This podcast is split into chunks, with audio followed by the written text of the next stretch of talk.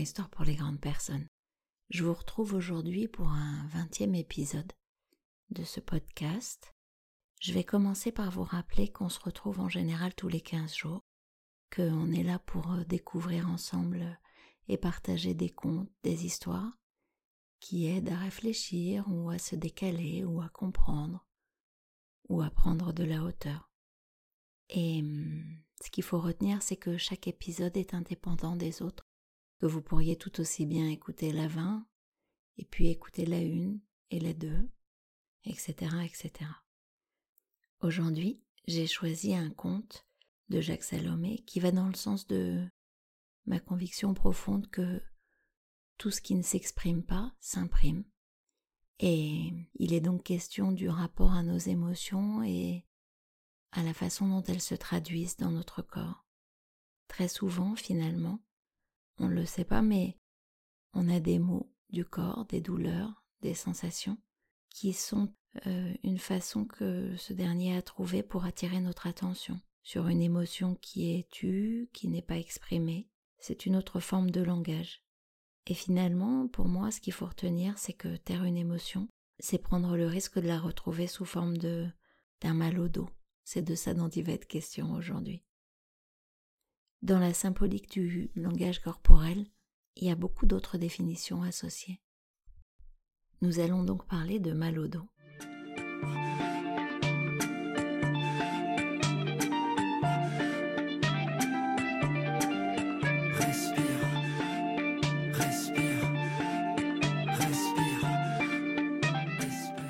Mal au dos était l'être le plus incompris que la planète Terre ait jamais porté. Comme vous ne voyez pas l'histoire et que je vous la lis, Terre s'orthographie T-A-I-R-E. Peut-être l'avez-vous déjà rencontré ou croisé dans votre vie, car Malodo est partout. Le plus souvent, il reste discret, il ne se manifeste que par des signes de douleur relativement supportables. Mais d'autres fois, il crie, il hurle, il se bloque et refuse net de faire un pas de plus. Il faut tenter de comprendre un peu Malodo. Il est incompris et il ne peut s'exprimer que par la violence. Tout au fond de lui, c'est quelqu'un qui doute, qui a peu de confiance en lui. Il se croit obligé pour être aimé, pour simplement être accepté, de faire pour les autres. Voulez-vous que je vous dise la vie de Malodo est faite de plein d'injonctions qu'il se donne à lui-même. Tu dois faire ceci ou cela, tu ne dois pas faire ceci ou cela, auquel il faut rajouter les il faut que. Ah, les il faut que. Les il faut que qui remplissent son existence. Dès le matin, avant même d'ouvrir les yeux, il y a déjà plusieurs il faut que dans sa tête. Malodo a le sentiment qu'il n'existe qu'avec l'accord ou l'approbation des autres. Bien sûr, il tente de s'affirmer quelquefois, mais comme vous le savez, c'est sur un mode violent. Comme il souffre, il crie fort. Son langage privilégié est à base de fatigue, de lassitude et de souffrance diffuse de la tête aux fesses. Mais à certains moments, il refuse net, tout se bloque, impossible de lui faire faire un mouvement. Malodo a eu, vous le sentez bien, une enfance non pas difficile, mais pleine de malentendus. Par exemple, quand il tentait de se dire, d'exprimer ce qu'il ressentait, neuf fois sur dix, il n'était pas entendu. Je vous donne un exemple simple que vous allez facilement comprendre, vous. Quand Malodo était petit et qu'il n'aimait pas la soupe, il tentait de dire à sa maman Maman, je n'aime pas la soupe, je ne veux pas la manger. Sa mère aussitôt lui répondait Mais elle est très bonne la soupe, je vais te mettre un peu plus de lait ou de crème. Elle lui parlait soupe et crème, alors que c'était de lui qu'il parlait. Terrible cette incompréhension qui se créait. Effroyable ce sentiment de ne pas être entendu de là où il parlait, c'est-à-dire à partir de lui. Vous croyez certainement que j'exagère.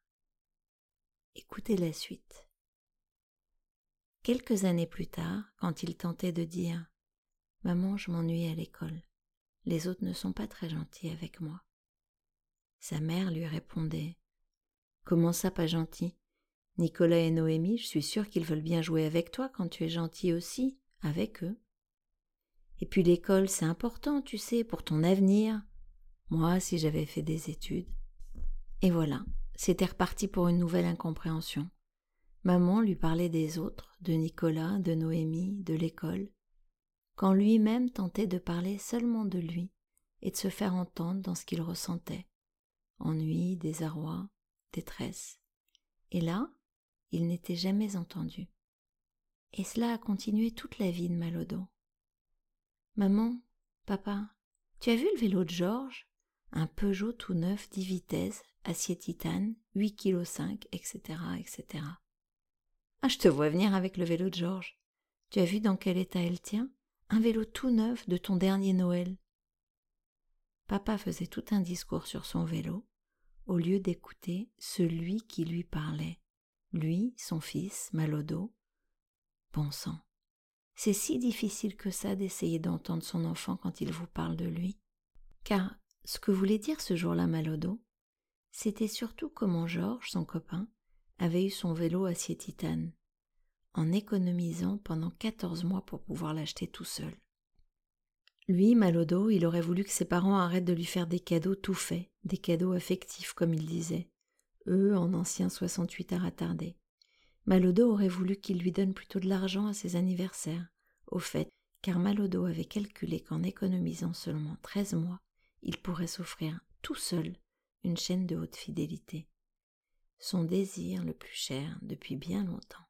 Mais comment faire entendre tout cela quand les adultes qui entouraient Malodo confondaient toujours le sujet qui lui parle, qui ressent, qui a des choses à dire, et l'objet, ce dont le sujet parle. Ah oui, on est bien dans une civilisation de l'objet, pensait Malodo. Papa, je suis invité à une surboom chez Sylvie. Je me réjouis beaucoup. Qui c'est cette Sylvie? À quelle heure la surboom se termine-t-elle? Et l'école demain, t'y as pensé? Qui demanderait à Malodo de dire ce que représente cette surbombe pour lui? Et pour Sylvie surtout.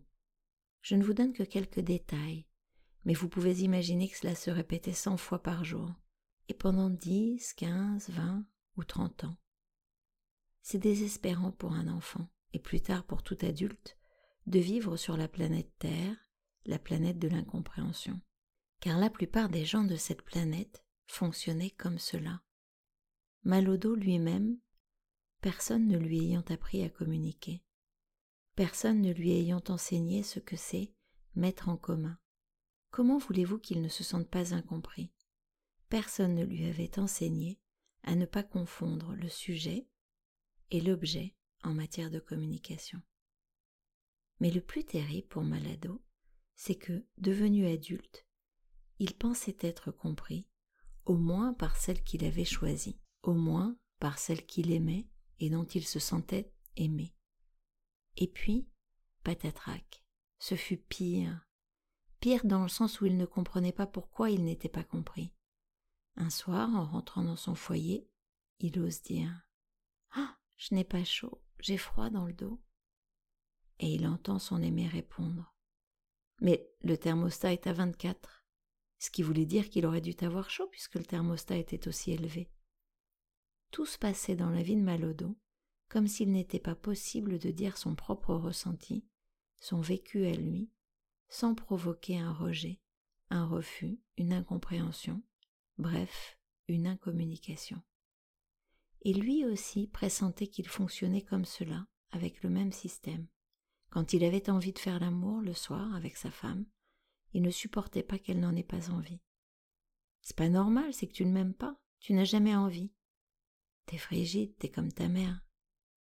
Lui aussi, dans ces moments-là, ne savait pas entendre ce que ressentait l'autre. Ils avaient passé ensemble un week-end de trois jours à Venise, il avait eu beaucoup de plaisir. Quand il avait tenté d'en témoigner devant ses amis, sa femme avait dit ce jour-là je ne me suis jamais autant ennuyée. Il faisait un vent humide, le soleil n'est apparu qu'au moment de notre départ. Moi, j'avais envie de rester à l'hôtel et de lire, loin des enfants, calme enfin. Et lui me traînait à pied en gondole à mazout dans tous les coins et recoins de Venise. On a passé un après-midi entier dans un cimetière sur une île à regarder des tombes. C'était vraiment sinistre. En entendant cela, Malodo n'en croyait pas ses oreilles. Pour beaucoup d'autres événements, chacun avait des vécus différents, mais n'acceptait pas de reconnaître le vécu de l'autre, tellement il était à l'opposé du sien. Je n'insiste pas davantage sur la vie de Malodo. Malodo l'incompris. Je crois que vous, vous m'avez compris. Sinon, je risque d'avoir des douleurs Lambert. Oui, Malodo est notre compagnon le plus familier. Il nous habite et apparaît dès que nous ne nous respectons plus. Au fond, il pourrait être considéré comme un ami. Chaque fois qu'il arrive, il tente à sa façon de nous dire Attention, il y a un conflit en toi, pas avec l'autre, mais avec toi-même. Soit tu ne t'es pas respecté, soit tu as voulu faire plaisir, satisfaire l'autre en renonçant à ton propre désir, en oubliant ton propre projet. Malodo utilise tout plein de trucs, très habiles, douloureux d'accord, mais pour tenter de nous dire Prends le risque de t'affirmer, renonce à ton besoin maladif d'être approuvé, de rechercher l'accord de l'autre dans tout ce que tu fais ou ne fais pas. Prends le risque d'être plus toi-même. Voilà le message fondamental de Malodo l'incompris. Ose le risque de te respecter en restant en accord avec toi-même.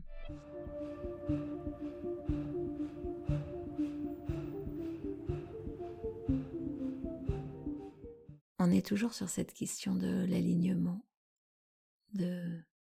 vivre nos conflits de valeurs, de les prendre en compte. Et ça me fait penser que je reviens souvent sur la nécessité, et là c'est dans le rapport à l'autre, mais c'est aussi dans le rapport à soi, d'écouter pour comprendre et non pas d'écouter pour répondre. Voilà, c'est terminé, histoire pour les grandes personnes. Je vous remercie d'avoir écouté cet épisode. Vous pouvez me retrouver sur toutes les plateformes de podcast, vous abonner. Vous pouvez aussi commenter sur Apple Podcast et sur Google Podcast et m'écrire à l'adresse qui est dans le descriptif de cette histoire. Au revoir.